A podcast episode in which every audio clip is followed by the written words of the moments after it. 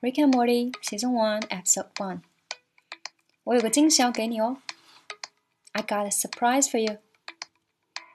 这大半夜的，你搞笑吧？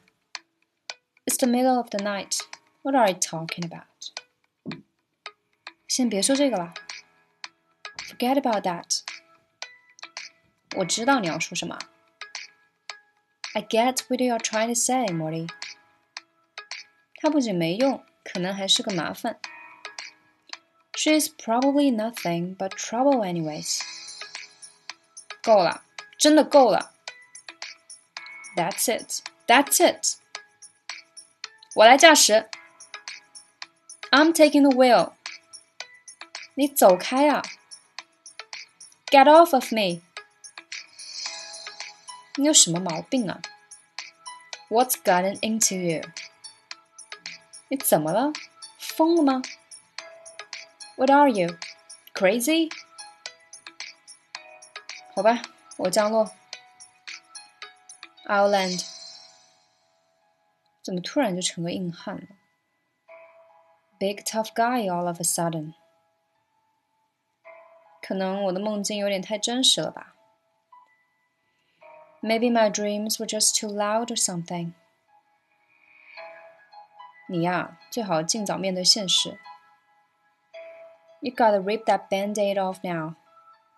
撕掉邦迪，rip that band-aid off。恕我直言呐。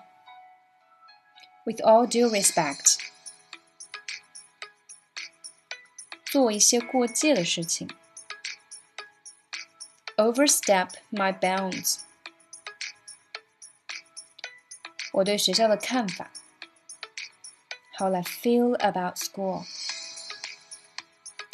我知道这是一个非主流的观点，and I know that's not a popular opinion。但这就是我对学校的看法，一点浅见。But it's my two cents on the issue。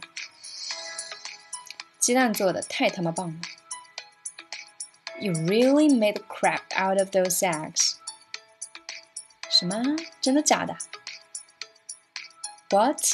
For real? 好，同学们都坐好。All right, now everybody get settled. 都别看窗外了。Get away from the windows. 第一排同学拿一张，然后帮我往后传卷子。First row, take one. Pass it back for me.